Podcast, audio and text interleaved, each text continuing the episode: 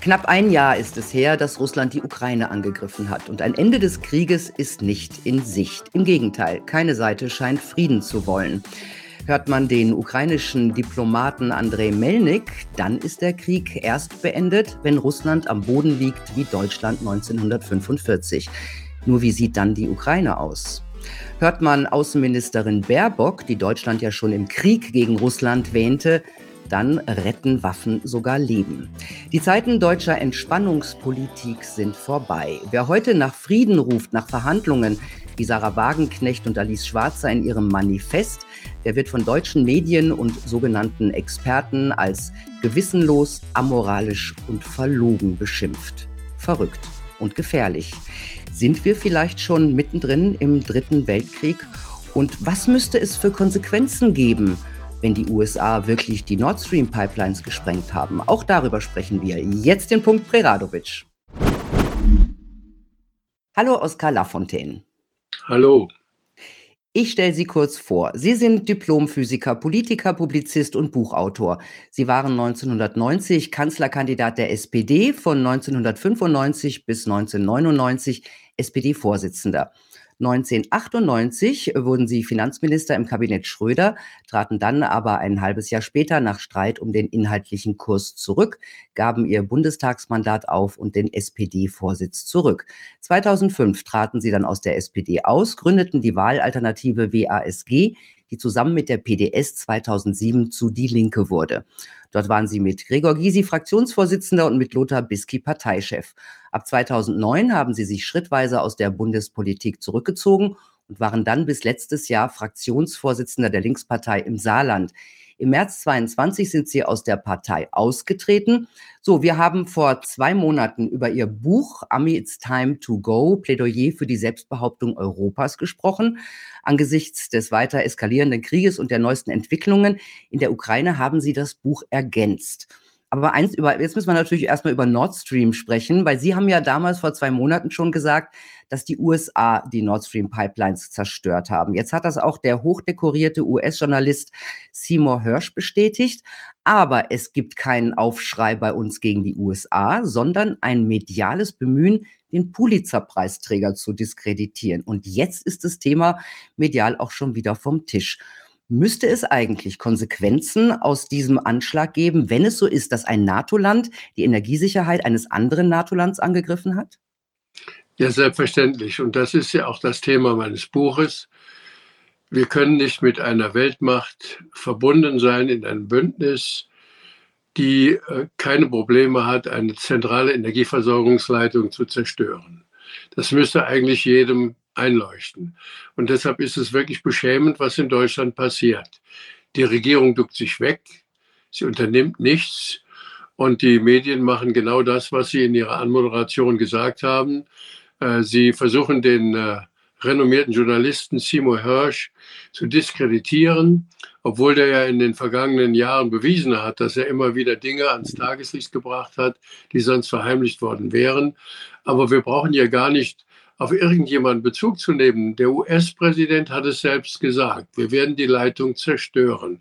Und deshalb ist es für mich immer ein großes Wunder mit anzusehen, wie deutsche Journalisten und Politiker Klimmzüge machen, um diese Selbstverständlichkeiten Abrede zu stellen. Also die Kernfrage bleibt, sind die USA im Bündnis mit den Europäern der richtige Partner? Und ich sage nein.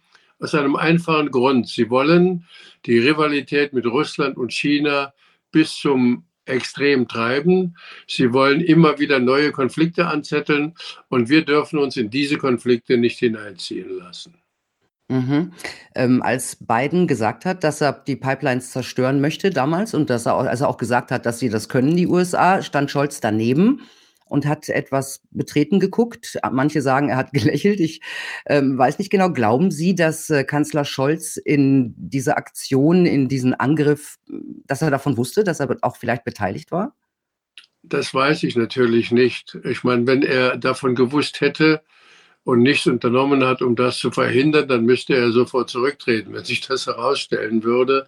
Denn mit Wissen des Kanzlers kann ja nicht eine zentrale Versorgungsleitung Deutschlands zerstört werden. Also ich gehe mal in seinem Interesse davon aus, dass er davon nichts wusste. Was mich gestört hat, war, dass er eben nicht sofort widersprochen hat und gesagt hat, über unsere Energieversorgungsleitungen entscheiden wir selbst, nicht der Präsident der USA. Ja, es ist verrückt, dass er sich eigentlich gar nicht dazu äußert. Kanzlerin Merkel hat damals bei dem NSA-Abhörskandal zumindest noch gesagt, Abhören unter Freunden geht gar nicht. Das vermisst man von Olaf Scholz äh, auch. Hm, Sie haben die Medien und die Politik, die sich jetzt wegducken, Feiglinge genannt. Feige vor den USA. Aber wovor haben die Angst? Ja, das wüsste ich auch gerne. Wir leben ja in einer Demokratie und man kann ja nicht davon ausgehen, dass jeder, der sich kritisch äußert, Nachteile erfahren wird. Es ist wahrscheinlich dieser ständige Prozess, der seit Jahren zu beobachten ist, dass wir mehr oder weniger die US-Politik nachbeten und vielleicht irgendwie eine Angst vor dem großen Bruder, er könnte doch vielleicht ungehalten werden, ich weiß es nicht. Auf jeden Fall, solange wir uns so verhalten, sind wir kein souveräner Staat, sondern ein Vasall, dessen führende Politiker und Journalisten mehr oder weniger den Vorgaben der Führungsmacht folgen. Wann hat denn das angefangen? Können Sie das an irgendeiner Person festmachen? Auch das hat ja schon angefangen bei der Gründung der NATO, um das nochmal zu sagen. Damals hat man ja gesagt, wir wollen die Russen draußen halten, wir wollen die Amerikaner drin haben, die Deutschen klein halten. Und am Anfang äh, war das nach dem äh, Zweiten Weltkrieg ja auch verständlich, dass die so gedacht haben und so gehandelt haben. Aber im Laufe der Jahrzehnte hätte Deutschland ja eine größere Selbstständigkeit entwickeln müssen. Das gab es ja auch zu Zeiten des Kanzlers Willy Brandt, der ja seine Ost- Politik, wenn man so will, seine Friedenspolitik mit Russland nicht mit Zustimmung der USA machen konnte, aber er hat sie trotzdem gemacht. Und es gab auch schon früher Gasleitungen äh, und Diskussionen um Gasleitungen. Und Helmut Schmidt als Bundeskanzler hat damals gesagt, die Amis können noch so viel klagen, wir werden das Ding trotzdem durchziehen und wir werden es machen. Und das hat ja der deutschen Wirtschaft, der europäischen Wirtschaft auch extrem genutzt. Und selbst äh, Gerhard Schröder hat als Bundeskanzler gesagt, ich mache den Irakkrieg nicht mit. Es hat ihm ja auch äh, sehr viel äh, Widerspruch eingetragen, auch den Zorn Washingtons. Aber das zeigt ja, dass deutsche Bundeskanzler anders handeln können. Und insofern müsste Scholz und müsste die gesamte Bundesregierung, müsste auch der gesamte deutsche Journalismus endlich einmal den Mut haben, die Amis auf die Anklagebank zu setzen, weil sie eine zentrale Versorgungsleitung Deutschlands zerstört haben. Mhm. Ich hatte Sie ja letztes Mal schon gefragt, ob Sie sich vorstellen könnten, dass Scholz vielleicht erpresst wird aufgrund seiner Verwicklungen in Cum-Ex ähm, oder Wirecard äh, an diese Skandale. Sie haben damals sehr ausweichend reagiert. Diesmal haben Sie es selber in Ihrer Erweiterung im Buch äh, geschrieben, dass Sie das befürchten könnte oder dass das möglich sein könnte. Ähm, das heißt, ein, ein Kanzler, ein erpressbarer Kanzler kann sich ja im Grunde gar nicht wehren, oder? Ja gut, äh, dass die Amerikaner immer wieder versucht haben, deutsche Politiker zu erpressen, ist bekannt. Das begann ja vor allen Dingen nach dem Kriege äh, mit Wissen über Nazi-Beteiligung dieser Politiker, wie weit sie in der NSDAP waren, welche Rolle sie hatten. Das wurde ja dann auch immer thematisiert. In den letzten Jahren wurde einmal von dem Beauftragten für die deutsch-amerikanischen Beziehungen Weidenfeld im ZDF gesagt, immer wenn es in schwierigen Fragen Differenzen gibt, dann kommen Geheimdienstinformationen auf den Tisch. So, insofern wird natürlich darüber spekuliert, ob äh, Scholz erpressbar ist durch seine Verwicklungen in, Weil, äh, in den ähm, äh, in die, äh, die ja, Cum-Ex-Skandal, also die Hamburger Warburg Bank mhm. und dann auch Wirecard. Aber ähm, es gibt keine Beweise. Insofern kann man nur spekulieren. Ich habe dann äh, das auch so formuliert, dass Spekulation ist. Aber sagen kann man, ein deutscher Bundeskanzler muss sich so etwas nicht gefallen lassen, was Biden da bei dem Termin vorgeführt hat. Ja, vor allem, weil er ja eigentlich auch wissen müsste, ähm, was Sie schreiben. Sie haben den prominenten US-Geostrategen George Friedman zitiert und der hat 2015 gesagt, ich zitiere, das primäre Interesse der USA, wofür wir seit einem Jahrhundert Kriege führen, Erster und Zweiter Weltkrieg und Kalter Krieg, waren die Beziehungen zwischen Deutschland und Russland, weil vereint sind sie die einzige Macht, die uns bedrohen kann. Und unser Interesse war immer, dass das nicht eintritt. Das ist klar deutsche Technik, äh, russische Rohstoffe, das könnte was zusammen. Aber dann frage ich mich, was hat Deutschland für einen Vorteil, sich so an die USA zu binden? Ja, die meisten glauben wohl, das ist die mächtigste Militärmacht und solange wir äh, mit dieser mächtigsten Militärmacht verbunden sind, haben wir einen guten Schutz. Und es ist ja auch so, dass eben seit Jahrzehnten immer wieder gegen äh, die Russen gehetzt worden ist.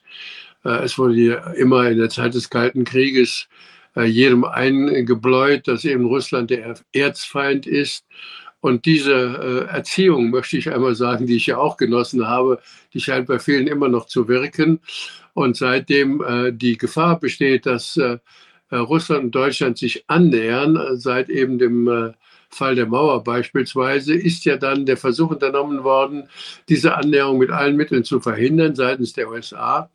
Und die USA haben ja auch darauf, weise ich in der neuen Ergänzung hin, eine Riesenpropagandaarmee von 27.000 Mitarbeitern des Pentagons. Ich wiederhole die Zahl, ich wollte sie nicht glauben. 27.000 Mitarbeiter des Pentagons, die eben immer wieder die US-Sicht in allen Ländern verbreiten und wie viel davon in Deutschland sind und bezahlt werden, wissen wir ja nicht. Und insofern äh, äh, ist es eben so, dass diese Propaganda, der Russe ist der Böse und der Westen ist gut, ja jetzt auch im Ukraine-Krieg wieder durchschlägt. Allerdings freue ich mich, dass doch die Hälfte der Bevölkerung zumindest nachdenklich geworden ist und die ständigen Waffenlieferungen ablehnt und einen Friedensschluss will, weil sie ja auch weiß, dass die Gefahr besteht, dass der Krieg auf Europa übergreift und äh, jede Regierung wäre doch in der Verantwortung, alles zu tun, wirklich alles zu tun, dass der Krieg sich nicht ausweitet und eben auch auf Deutschland übergreift. Und deshalb eben das Plädoyer für einen Waffenstillstand und für Friedensverhandlungen. Genau, zum Manifest Ihrer Frau und äh, von Alice Schwarzer kommen wir auf jeden Fall auch noch. Ja, 27.000 Propagandisten sind unterwegs und haben mehr als 4 Milliarden äh, Dollar oder Euro zur Verfügung. Also das ist schon verrückt. Damit kann man eine Menge anrichten. Hm, äh, wenn man sich die Ergänzung in Ihrem Buch durchliest, dann muss man sich auch fragen, welche Rolle Deutschland überhaupt jetzt noch in der NATO spielt. Sie schreiben von einem Washington, London, Warschau, Kiew-Block plus die baltischen Staaten. Und die agieren im Grunde, man könnte fast sagen, ein bisschen feindselig gegen Deutschland. Warum? Ja, weil sie eben von den äh, USA vereinnahmt worden sind und weil es da auch Ressentiments gibt. Also man denkt an Polen, dass Polen noch Ressentiments gegenüber Deutschland hat, wäre zumindest nachvollziehbar.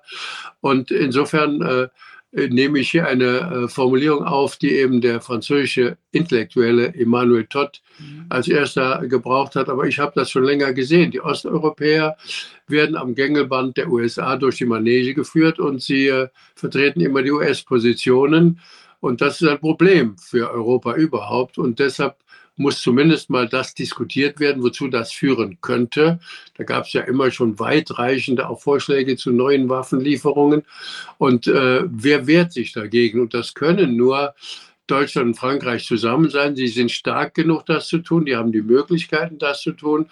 Und deshalb ist das auch ein entscheidender ähm, Gesichtspunkt meines Buches zu sagen, Deutschland und Frankreich, jetzt wacht endlich auf und macht eine eigene Friedenspolitik, eine eigene Sicherheitsarchitektur in Europa. Es ist ein Märchen zu sagen, nur die USA können uns schützen. Deutschland und Frankreich haben gegenüber Russland mehr Bevölkerung und mehr Wirtschaftskraft also und mehr Militäretat, wenn man sie beide äh, summiert. Also insofern kann, können Deutschland und Frankreich eine eigenständige Sicherheits- und Friedenspolitik in Europa durchsetzen. Und das ist jetzt dringend geboten, nachdem man sieht, wie Emmanuel Todd auch richtigerweise sagt, wie Deutschland und Frankreich an die Wand gedrückt werden und wie eben diese Osteuropäer im Bündnis mit den USA jetzt die Politik gegenüber der Ukraine bestimmen. Mhm. Macron hat ja schon mal so einen Vorstoß gemacht, äh, auch in der EU für eine äh, gemeinsame Sicherheitspolitik ähm, und hat aber aus Deutschland keinen Beifall geerntet. Das heißt, die ja, Deutschen wollen ist, es nicht, ne? Ja, das ist das große Problem, dass er bisher keinen Ansprechpartner hatte in Deutschland. Das galt für Merkel. Und das gilt eben jetzt auch für Scholz. Deswegen habe ich auch auf Schröder verwiesen, der versucht hat, mit Chirac zusammen äh, eine äh, Gegenposition damals zu Bush aufzubauen, das ja dann auch gemacht hat. Das zeigt, es geht, wenn man es will. Aber in den letzten Jahren hatte leider Macron, der auch in der Tradition des Gaullismus steht, also für eine souveräne Politik Frankreichs und Europas eintritt, keinen Bündnispartner in Deutschland. Offensichtlich äh, sind zurzeit Leute am Werk, die zu ängstlich sind, um eine eigenständige deutsche Politik zu vertreten. Mhm. Und der Druck auf Deutschland, der ist ja unheimlich groß, immer mehr Waffen an die Ukraine zu liefern, also stündlich, täglich. Als gäbe es, es hört sich so an, immer als gäbe es eine Verpflichtung Deutschlands, diese Waffen zu liefern. Können Sie das nachvollziehen? Nein, das kann ich nicht nachvollziehen, zumal es ja eine andere Überlegung geben müsste, die in der deutschen Debatte leider keine Rolle spielt. Also wir haben Gorbatschow vergessen. Der war ja auch Russe. Wenn man die Russen also so dämonisiert und so eben zum Feind erklärt, äh, wie das in den letzten Monaten geschehen ist, dann stellt sich die Frage, haben die Deutschen alles vergessen, was sie Gorbatschow zu verdanken haben? Und dann kann man noch sagen, wir haben doch eben Schuld historisch auf uns geladen. 27 Millionen äh, äh, haben ihr Leben verloren, Bürger der Sowjetunion damals, darunter eben auch Russen und, und Ukrainer. Aber Millionen haben ihr Leben verloren aufgrund des Vernichtungskrieges von Hitler. Daraus muss man doch moralisch die Schlussfolgerung ableiten, wir liefern keine Waffen mehr, mit denen Menschen getötet werden, die in diesen Ländern leben, in diesem Fall also die Russen. Das heißt, wenn man schon für Waffenlieferungen plädiert, dann muss man doch die deutsche Schuld sehen und darf nicht eben dazu beitragen, dass die Russen in ihren Überlegungen jetzt wieder zu dem Schluss kommen, den Deutschen kann man überhaupt nicht trauen es war äh, falsch, dass wir ihnen die Friedenshand gereicht haben. Das ist doch alles eine ganz fatale Entwicklung. Äh, wie gesagt, Gorbatschow ist für mich eben ein äh, Vorbild gewesen der damaligen Zeit. Er hat ja wirklich auch Abrüstungsverträge auf den Weg gebracht, wesentlich auf den Weg gebracht, weil er eben bereit war, auch Vorleistungen zu bringen. Und deshalb äh, sage ich immer, ich bin kein Putin-Versteher, aber ich bin ein Gorbatschow-Versteher verstehe bis zum heutigen Tag. Nur eben Frieden und Abrüstung zeigen den Weg in die Zukunft und nicht das, was wir derzeit erleben. Ja, aber die Ukraine sieht es natürlich genau andersrum. Die sagt im Grunde, dass Deutschland die Verpflichtung hat, die Waffen zu liefern und ziehen dann auch die Nazi-Karte und sagen, ihr habt aufgrund eurer Schuld des Zweiten Weltkriegs die Verpflichtung, uns zu retten. Ja gut, die Ukraine hat überhaupt keine äh, Berechtigung, die Nazi-Karte zu ziehen, nach all dem, was man dort erlebt gibt es ja wirklich sowas wie ein Wiederaufblühen äh, von Gedanken, die eben äh, die Nationalsozialisten auch hatten. Wenn man also etwa die Russen als Tiere und Schweine und Unrat bezeichnet, dann ist das die Sprache des Faschismus. Und wenn man den Judenmörder und Polenmörder äh, Bandera zum Nationalhelden verklärt, also dann darf man diese Karte nur wirklich nicht ziehen. Vielmehr wäre es Verpflichtung eben der Deutschen zu sagen, das ist ein Hindernis für jede Zusammenarbeit mit der Ukraine, denn wir wollen ja nicht für unsere Haustür äh, eine Regierung haben, die eben äh, Leute verherrlicht, die eben wirklich im Zweiten Weltkrieg eine mehr als zweifelhafte Rolle gespielt haben und auch eben Juden ermordet haben. Und der Antisemitismus sollte doch bei uns keine Chance mehr haben. Und deshalb darf man eben solche Entwicklungen nicht widerspruchslos hinnehmen. Das ist eine weitere Fehlentwicklung. Man hat das ja erlebt als äh, ein gewisser Melnik, der als Rüpel in Fernsehsendungen äh, auftrat. Ja, äh, und hier in äh, Deutschland eben äh, immer wieder zu Wort kam als jemand, der auch noch Bandera verherrlicht hat. Der hat ja daraus keine Hehl gemacht hat. Also normal wäre es gewesen, äh, einem solchen Botschafter zu sagen, aufgrund ihrer politischen Einstellungen sind sie hier in Deutschland fehl am Platz. Vielleicht hat das mit dazu beigetragen, die Kritik, die dann aufgekommen ist, nachdem er wieder Bandera verteidigt hat, dass er abgezogen wurde. Es war höchste Zeit. Aber er pöbelt ja jetzt unterbrochen und wird immer wieder noch gerne genommen von deutschen Medien, die eine solche Pöbelei offensichtlich äh, nutzen, um Einschaltquoten oder Auflagen zu steigern. Aber äh, dieser Mann ist doch wirklich völlig äh, unqualifiziert. Für, er zerstört ja friedliche Bemühungen und eine gute Zusammenarbeit zwischen und gefährdet eine gute Zusammenarbeit zwischen gutwilligen Menschen in Deutschland und in der Ukraine. Ja, also ein, als Diplomat ist er sicherlich ungeeignet. Also es ist ein Tourette-Diplomat, so habe ich ihn schon mal genannt. Ähm, dieser Melnik, der scheint ja auch Verhandlungen komplett auszuschließen. Er hat jetzt geschrieben, der Krieg ist erst zu Ende, wenn Russland seine Stunde Null erlebt, so wie Deutschland 1945. Will die Ukraine den totalen Krieg mit der NATO? Ja gut, das ist ja das, was daraus hervorgeht. Also Melniks und andere, die wollen den totalen Krieg, die sind nicht ganz bei Sinnen. Die muss man schon als nicht zurechnungsfähig bezeichnen. Und was wollen die Russen? Was sind ja die Kriegsziele?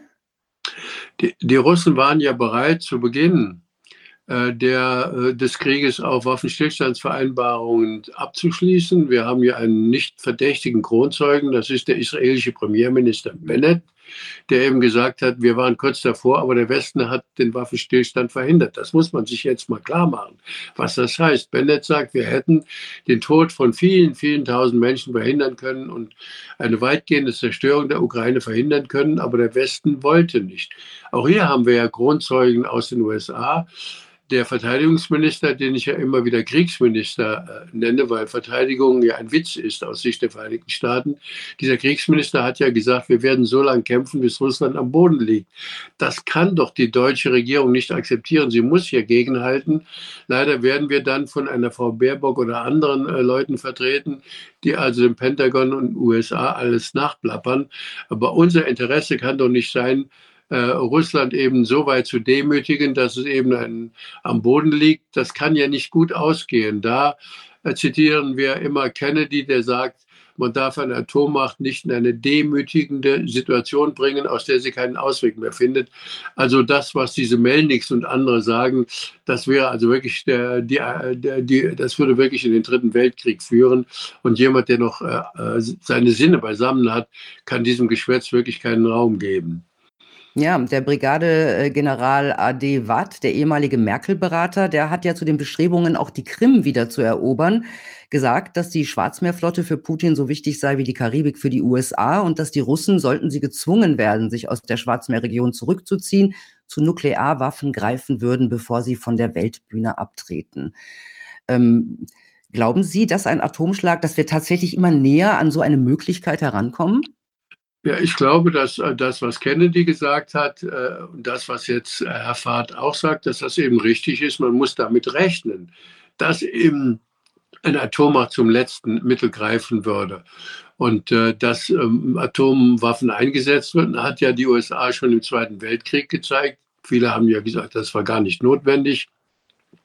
Die Bombardierung von Hiroshima oder Nagasaki, aber sie wurden eben abgeworfen, diese Waffen, und niemand kann ausschließen, dass sie in Zukunft eingesetzt werden. Und deshalb sollten wir doch die Möglichkeit ausschließen, dass so etwas passiert. Und das heißt eben jetzt Friedensverhandlungen und auch die Sicherheitsinteressen Russlands zu berücksichtigen. Es ist ja so, dass in der Propaganda der äh, Medien und der Politik in Deutschland Russland als der alleinige Aggressor dargestellt wird. Ja, Russland hat einen völkerrechtswidrigen Krieg begonnen. Das ist nicht äh, in Frage zu stellen und das muss verurteilt werden. Aber was war vorher? Ist es nicht auch eine Aggression, wenn man an der Grenze eine Atommacht äh, Raketen aufstellt, die keine Vorwarnzeit mehr haben. Das heißt also, dass die Atommacht damit rechnen muss, in diesem Fall Moskau, dass ihre Zentrale ausgeschaltet wird, ohne dass sie überhaupt eine Reaktionsmöglichkeit hat. Das heißt, die Aufstellung von Raketen in der Nähe der Grenze Russlands oder bei der Ukraine wäre es ja direkt an der Grenze Russlands gewesen. Diese Aufstellung ist für mich ein aggressiver Akt. Insofern ist die deutsche Propaganda, dass man, dass nur der Russland der Aggressor sei, ist schlicht und einfach eben äh, nur Propaganda. Äh, durch, dadurch, dass die äh, militärischen Basen der USA immer näher an Russland herangeschoben worden sind durch die NATO-Osterweiterung, jetzt eben durch die praktische Integration der Streitkräfte der Ukraine in die NATO. Dadurch ist eben Russland immer mehr bedroht worden oder fühlt sich eben angegriffen. Und deshalb ist das mit der alleinigen russischen Aggression eine, eine Lüge. Und es gab ja wirklich prominente US-Politiker, man kann nicht oft genug darauf hinweisen, die gesagt haben, macht das nicht macht die NATO-Osterweiterung nicht, sonst wird Militarismus und Nationalismus wieder stark werden in Europa und in Russland. Und wir sehen ja jetzt, dass diese Politiker, der prominenteste war George Kennan, dass sie recht hatten. Sie haben davor gewarnt, aber der Unverstand in den USA also die sogenannten Falken haben eben nicht darauf gehört und wollen immer weiter die Russen bedrängen und einkreisen. Und das kann auf Dauer nicht gut gehen. Aber wir haben überhaupt keine Veranlassung als Deutschland, uns an der Einkreisung und Bedrohung Russlands zu beteiligen. Mhm. Ja, selbst NATO-Generalsekretär Stoltenberg hat ja inzwischen gesagt, der Krieg hat eigentlich schon 2014 begonnen. Nur das offizielle Narrativ, das hier äh, hochgehalten wird, ein irrer Putin hat, warum auch immer, kein Mensch weiß es, äh, einfach ein armes Land angegriffen. Ja? Und das äh, ja, das sind die 27.000 äh, Propagandisten wahrscheinlich. Und ähm, also das Letzte, äh, was Deutschland jetzt zugesagt hat an Waffenlieferungen, sind die Leopard-Panzer. Äh, Scholz wollte ja auch, dass die Amerikaner auch liefern, auch Panzer liefern. Die haben dann zugesagt, dann haben sie gesagt, ja, man weiß ja nicht und die sind zu schwer, mal schauen. Andere europäische Länder machen jetzt auch schon wieder leichte Rückzieher. Jetzt geht's dann um ähm, U-Boote und Kampfflugzeuge, also U-Boote äh, und Kampfflugzeuge. Und ich frage mich manchmal, weil es immer so heißt, und jetzt brauchen wir die Waffen und die, äh, gibt es eine militärische Strategie, die dahinter steht? Hat man da wirklich einen Plan, was man mit diesen Waffen genau erreichen möchte? Nein, hat man nicht. Das ist ja offenkundig, wird ja auch be beklagt von vielen, die etwas von der Sache verstehen. Wo ist denn überhaupt das Ziel des Westens, wird dann gesagt. Will man also äh, jetzt auf einen Waffenstillstand hinarbeiten? Will man äh, alle Gebiete der Ukraine wieder zurückerobern? Oder will man Russland ganz besiegen? Was ist eigentlich das Ziel? Da gibt es ja die unterschiedlichsten Antworten. Die einen wollen einen Siegfrieden des Westens, die anderen wollen sicherstellen, dass die Ukraine nicht verliert. Das ist ja auch richtig, dass man das sicherstellen will, dass die Ukraine nicht verliert, denn man will ja auch die Rechte der Ukraine natürlich vertreten. Aber es muss ja irgendwo ein Ziel sein und das sehe ich nicht. Und deshalb äh, wäre es notwendig, dass man sich überhaupt mal verständigt, was man denn will. Äh, bisher war zumindest mal die Einigung, die vorgetragen wurde, man will die NATO nicht in den Krieg hineinziehen, denn das wäre dann der Weltkrieg. Äh, da muss man aber dann auch entsprechend handeln. Und sobald man die Grenze überschreitet zu Waffensystemen, und dazu gehört für mich der Leopard, mit dem man eben auch in russisches Gebiet vorstoßen kann, oder die Lieferung von Raketen oder die Lieferung von äh, Kampfjets, dann äh, ist natürlich die Gefahr des Weltkrieges da oder dann beginnt der Weltkrieg. Und deshalb sollte man eben jetzt diese ständige Eskalation abstellen und sollte eben, wie gesagt, zu Waffenstillstandsverhandlungen und zu Friedensverhandlungen kommen. Dass das jetzt schwieriger geworden ist, das ist offenkundig. Aber das haben alle diejenigen, die nicht äh, zur Kriegstreiberei gerufen haben, von Anfang an gesagt, jeder Tag, an dem Krieg äh, geführt wird, führt zu Toten, zu Hass und so weiter und macht den Frieden immer schwieriger. Deswegen der Hinweis, die Russen waren bereit, äh, im Frühjahr zu Waffenstillstandsverhandlungen und sie waren sogar bereit, sich auf die Linie vor dem Krieg zurückzuziehen. Aber der Westen hat das verhindert. Das ist jetzt seine Schuld. Und äh, auch da wird man versuchen, wie bei der Zerstörung von Nord Stream 2, das unter den Tisch zu kehren und eben so zu tun, als hätte das alles nicht gegeben. Es nützt aber nichts. Zur, zum Frieden gehört auch die Wahrheit. Und die Wahrheit äh, heißt eben, wenn man die Schuld verteilt, dann gibt es auf beiden Seiten Schuld, nicht auf, nur auf einer Seite. Und deshalb muss man eben zu Friedensverhandlungen kommen, die einen gesichtswahrenden Kompromiss für beide Seiten beinhalten. Mhm. Sie haben das Wort Weltkrieg gerade schon mal gesagt und Sie hatten auch schon den französischen Historiker äh, Emmanuel Todd erwähnt. Und der hat ja gesagt in einem sehr aufsehenerregenden Artikel oder Interview, der dritte Weltkrieg habe bereits begonnen, quasi mit einem Softstart. Sehen Sie das auch so? Ja, das sehe ich so, wenn man eben nicht nur auf Bomben und Raketen schaut, sondern eben auf den Wirtschaftskrieg oder auf die geostrategische Politik der Einkreisung oder ständige Zündeln an der russischen bzw. an der chinesischen Grenze. Man erlebt das ja immer wieder. Äh, das war ja schon vor dem Ukraine-Krieg so, dass ständig irgendwo in der Nähe Russlands eben äh, Krieg war. Und auf der anderen Seite haben wir das Problem Taiwan. Und äh, die USA erklären ja in vielen Dokumenten, wir wollen die alleinige Weltmacht sein. Und wir wollen keinen Rivalen aufkommen lassen. Das wird nicht gelingen. Wir werden eine multipolare Welt haben. Wir haben sie jetzt schon, weil insbesondere die sogenannten BRICS-Staaten und Afrika und auch viele asiatische Länder sich der westlichen Propaganda eben nicht mehr unterwerfen und deutlich gemacht haben, wir sehen das ganz anders als ihr. Da zitiere ich gerne eben den neuen äh, brasilianischen Präsidenten Lula, der gesagt hat, nicht nur äh, äh Putin ist schuld, sondern auch Zelensky trägt seine Schuld was ich ebenfalls für richtig halte. Aber natürlich in erster Linie führen die USA hier einen Stellvertreterkrieg gegen Russland. Das ist die Wahrheit. Alles andere ist Propaganda. Mhm. Und jetzt kommen wir zu dem Manifest für Frieden, das Sie ja auch unterschrieben haben, das Ihre Frau Sarah Wagenknecht und Alice Schwarzer veröffentlicht haben. Ähm, danach sollen keine Waffen mehr geliefert werden, sondern es sollen Verhandlungen äh, angestrengt werden. Jetzt sagen die anderen aber, die Russen wollen gar nicht verhandeln. Was ja, das ist ja widerlegt durch die Abkommen, auch die geschlossen worden sind. Man denke an die Getreideverhandlungen oder auch an den Gefangenenaustausch. Da muss ja immer wieder verhandelt werden, sonst wäre das ja alles nicht möglich. Das ist reine Zweckpropaganda. Mhm. Hier bei den Verhandlungen sollten also diejenigen sehr klein sein, die mit zu vertreten haben, dass die Waffenstillstandsverhandlungen, von denen wir gesprochen haben, gescheitert sind. Ich meine, wenn der israelische Premierminister sagt, der Westen war schuld, dass wir nicht zum Waffenstillstand gekommen sind, dann ist das ja kein Putin-Versteher. Dann ist das ein unverdächtiger Kronzeuge, der darauf hinweist, dass eben der Westen nicht bereit war, eben zum Frieden oder zum Waffenstillstand zu kommen. Und wir haben ja auch hier einen Kronzeugen, nämlich den US-Kriegsminister, der eben gesagt hat, wir wollen so lange kämpfen, bis Russland wirklich entscheidend geschwächt ist. Ja, das sind ja Stellungnahmen, die deutlich machen, wer den Krieg weiterführen will und wer jetzt keinen Frieden braucht. Aber noch einmal, dass die Deutschen äh, so einfältig sind, also die Hälfte derjenigen, die jetzt immer noch neue Waffen liefern will und immer wieder behauptet, die Russen wollten keinen äh, Frieden oder keinen Waffenstillstand, das ist schon äh, verwunderlich. Und deswegen nochmal, Sie haben offensichtlich Gorbatschow völlig vergessen. Der taucht ja auch gar nicht im Dialog auf. Sie haben völlig vergessen, welche Verpflichtungen wir daher schon gegenüber den Russen haben.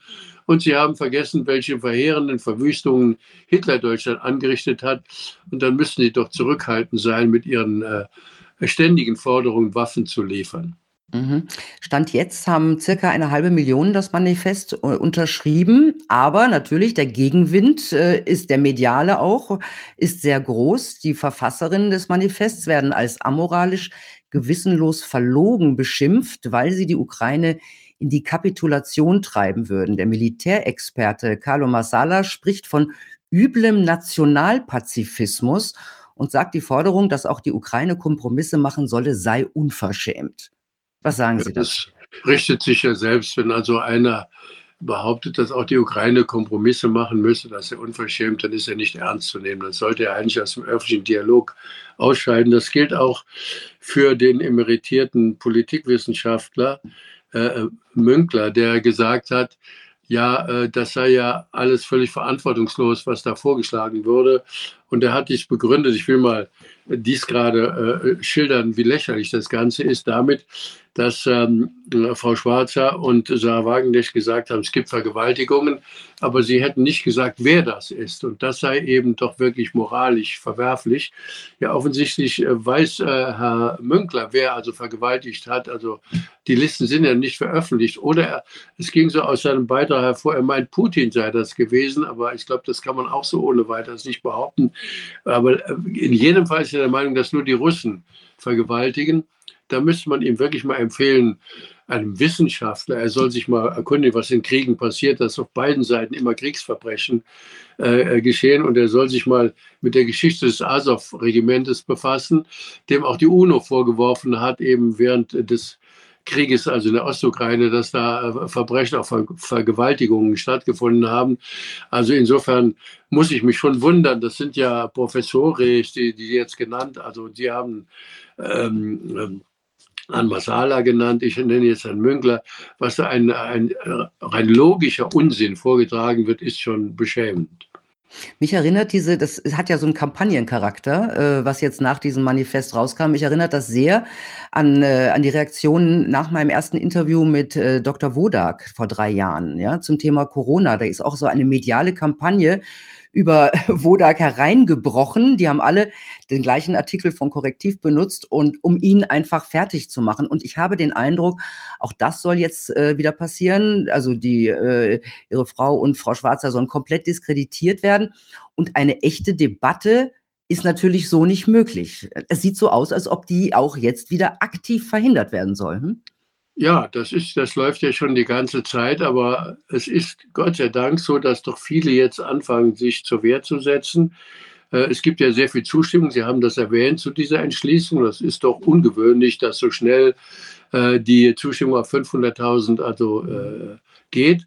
Und es ist auch zu sehen, dass die Hälfte der Deutschen allmählich sich die Frage stellt, sind diese Waffenlieferungen, das ist ja meine Hoffnung auch, der richtige Weg, dass sie eben nicht äh, dieser nun unglaublichen Parole von Frau Baerbock auf den Leim gehen, Waffen retten Leben. Das muss man sich mal vorstellen. So jemand ist bei uns Außenminister. Wo sind wir eigentlich hingekommen? Aber wie gesagt, die Waffen, äh, die eben dazu da sind, menschliches Leben auszulöschen, natürlich auch sich zu verteidigen. Ich weiß das, aber leider beim Krieg sterben die Menschen, wie wir ja sehen. Und äh, da äh, ist es gut, dass immer mehr Deutsche jetzt sagen, wir wollen nicht, dass immer wieder neue und größere Waffen geliefert werden. Also schon der Leopard war zu Recht ja umstritten, weil er ja auch eine Angriffswaffe ist. Auf jeden Fall. Und wenn jetzt noch über Kampfjets und so weiter geredet wird oder, oder über Raketen, dann zeigt es doch, dass wir wirklich auf der Rutschbahn hin zu einem Weltkrieg sind. Und deshalb sollte man aufstehen und äh, etwas dagegen unternehmen. Und wenn die Demo, zu der die beiden Frauen ja zusammen mit Herrn Fahrt eingeladen haben. Wenn die Demo ein großer Erfolg wird, dann wird das auch vielleicht diejenigen in der Bundesregierung, die gibt es ja noch, bestärken, die also etwas zögerlich sind und sagen mal langsam, wir können nicht immer nur Waffen liefern, wir müssen eben auch auf, zu Verhandlungen kommen und eben zumindest zu einem Waffenstillstand. Ich meine, derjenige, der wirklich jetzt einen Waffenstillstand zustande bringt, der hätte doch eben einen, wirklich einen Nobelpreis verdient, weil er eben das Sterben verhindert und unterbricht in der Ukraine. Und dass man dann anschließend eben zu einem soliden Friedensvertrag kommen muss, versteht sich von selbst. Und es ist ja das Interesse etwa von China, von Indien, von anderen, von Brasilien, dass es zu einem Friedensabschluss kommt. Und man könnte auch die einbeziehen, um zu einem stabilen äh, Vertrag zu kommen. Aber es ist schon merkwürdig, dass alle die, die ähm, nach mehr Waffen schreien und die Ukraine retten wollen und die, die Russen besiegen wollen, sich gar keine Gedanken darum machen, dass es immer mehr Menschen auch vor allem in der Ukraine natürlich sterben. Das heißt, ja. je länger dieser Krieg dauert, desto mehr leidet ja dieses Land. Ja, das ist ja eben das Entscheidende und deshalb äh, habe ich in diesem Aufsatz, den ich jetzt äh, in dem Buch äh, noch hinzugefügt habe, auch am Schluss äh, gesagt, es fehlt die Fähigkeit zum Mitleid. Man kann das ja gar nicht anders. Das ist ja schon am Anfang sichtbar geworden. Also beklagt wurden äh, die ukrainischen Opfer. Äh, ich habe immer wieder darauf hingewiesen, äh, ich beklage auch die armen Russen, die da ums Leben kommen. Die sind ja am Anfang dahin gekommen, ohne überhaupt zu wissen, warum sie dahin gekommen sind. Das sind ja auch Menschen, an die man denken muss und da Familienväter, die jetzt aus ihrer Familie gerissen worden sind oder Söhne oder so, die jetzt ihr Leben dort verleben. Da sieht man ja schon, Mitleid kann man doch nicht teilen. Also jetzt äh, haben wir Mitleid mit den Ukrainern. Als im Jemenkrieg war, hatten wir kein Mitleid. Äh, da sind also auch Hunderttausende ums Leben gekommen. Da ist auch ein großes Elend, da fließt auch kaum Geld hin. Äh, aber äh, die Ukraine ist jetzt das große Mitleidsthema und das sieht ja, das ist für mich das Zeichen der großen Verlogenheit. Denn überall auf der Welt sterben Menschen durch politische Fehlentscheidungen. Man muss ja nur an die Verhungernden in Afrika beispielsweise denken, die ja jetzt auch wieder mittelbar durch diesen Krieg äh, betroffen sind, weil eben die Getreidelieferungen unterbrochen worden sind, weil die Düngelieferungen unterbrochen worden sind. Wer also Mitleid mit den Menschen hat, der kann das nicht nach Nationen aufspalten. Aber die großen, die jetzt das große Wort in Deutschland führen, entlarven sich alle dadurch, dass ihr Mitleid sich eben nur auf die Toten konzentriert, die man Putin in die Schuhe schieben kann.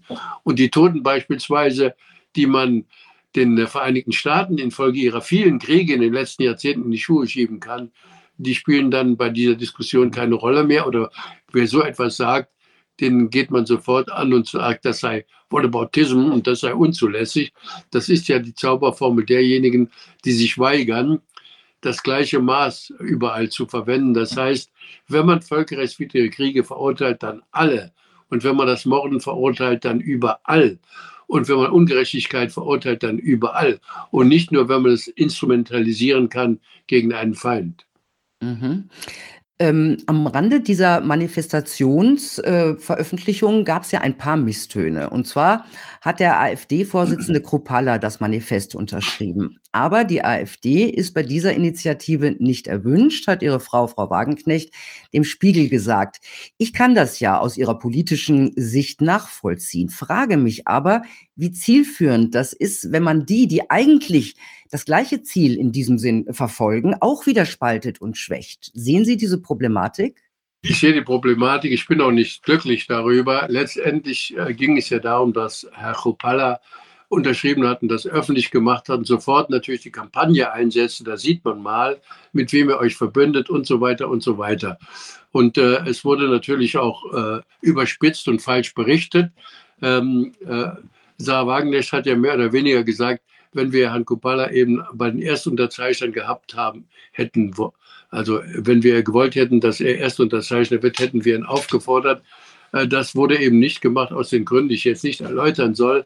Aber wenn das so interpretiert wird, AfD-Wähler und so weiter seien nicht willkommen, das ist natürlich völliger Blödsinn, denn dann würde man sich selbst ja eben unglaub, in die, in, in, auf, unglaubwürdig machen.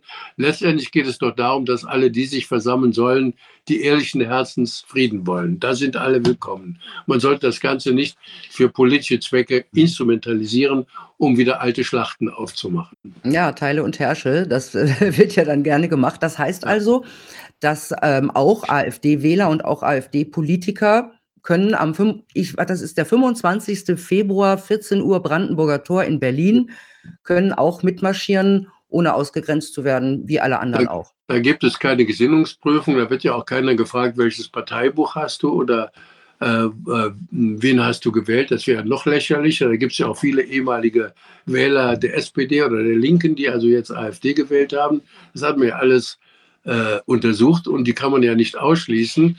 Also das sollte klar sein. Nur was nicht gewollt ist, dass da wieder äh, äh, entsprechende Fahnen, etwa der Reichsbürger, geschwungen werden oder eben politische Propaganda gemacht wird für irgendwelche abstrusen Ziele. Das ist natürlich nicht gewollt. Äh, die Veranstaltung sollte nicht instrumentalisiert werden, aber alle sind eingeladen, die wirklich ehrlichen Herzens Frieden wollen. Mhm. Nehme an, Sie sind auch dabei? Ich äh, werde auch dabei sein in Berlin. Und da sind wir schon beim Stichwort. Ganz kurz nochmal zur Berlin-Wahl, zur Wiederholungswahl, die ja am Sonntag stattgefunden hat. Der rot-grün-rote Senat hat ja sehr deutlich verloren. Die CDU hat sehr deutlich gewonnen. Die regierende SPD-Bürgermeisterin Giffey hat auch sogar ihr Direktmandat haushoch verloren und glaubt trotzdem Bürgermeisterin werden zu können. Was raten Sie ihr? Na gut, ob sie auf meinen Rat hört, das weiß ich nicht. Äh, aber es ist natürlich ein Problem, wenn man also so abgestraft worden ist, die Regierung einfach fortzusetzen. Äh, man muss da ein bisschen differenzieren. Also die Aussage, äh, die Parteien, die bisher regierten, dürfen nicht weiter regieren, die ist nicht haltbar. Denn das ist praktisch ja die Aufhebung des repräsentativen Systems, denn die haben nun mal eine Mehrheit. Und wenn man regieren will, braucht man im Parlament eine Mehrheit. ob Frau Giffey gut beraten ist, weiterzumachen, da habe ich meine ernsthaften Zweifel denn sie muss ja diese Niederlage sich selbst zurechnen und sie wird auch äh, äh, nicht gewinnen äh, äh, an Ansehen der Bevölkerung, wenn sie jetzt sagt, das stört mich alles nicht, ich mache weiter. Aber natürlich ist die Diskussion innerhalb der Sozialdemokratie in Berlin schwierig. Ich kann mich da und will mich da auch nicht einmischen. Aber Ihre Frage äh, ist insofern berechtigt. Man sollte nicht einfach zur Tagesordnung übergehen. Aber einfach ist natürlich die Lösung nicht. Denn wenn Sie beispielsweise auch das nehmen, was der CDU-Spitzenkandidat während des Wahlkampfes gesagt hat, an Ausgrenzung gegenüber den Grünen beispielsweise, äh, dann ist eben die Lösung, ja, nun machen wir einfach mal eine, eine, kleine Koalition, also mit der CDU und etwa der SPD oder den Grünen, das ist auch vielleicht nicht der richtige Ausweg. Also insofern äh, ist, gibt es da keinen einfachen Ausweg. Politik eben. Vielen Dank, Herr Lafontaine, für dieses wieder mal sehr informative und anregende und auch wichtige Gespräch. Ich freue mich schon auf, unser nächste, auf unsere nächste Begegnung. Ich bedanke mich bei Ihnen. Tja, Leute, auch wenn die Kriegstreiber am lautesten heulen, die Mehrheit sind sie nicht unbedingt. Laut einer aktuellen INSA-Umfrage, das ist das, was äh, Herr Lafontaine wahrscheinlich auch meinte, wollen 53 Prozent der Deutschen eine diplomatische Lösung des Konflikts. Also, falls ihr auch den Frieden wünscht, lasst euch nicht einreden, ihr werdet nur eine kleine verrückte Minderheit. Ich wünsche euch eine gute Zeit, eine gute Demo. Bis bald.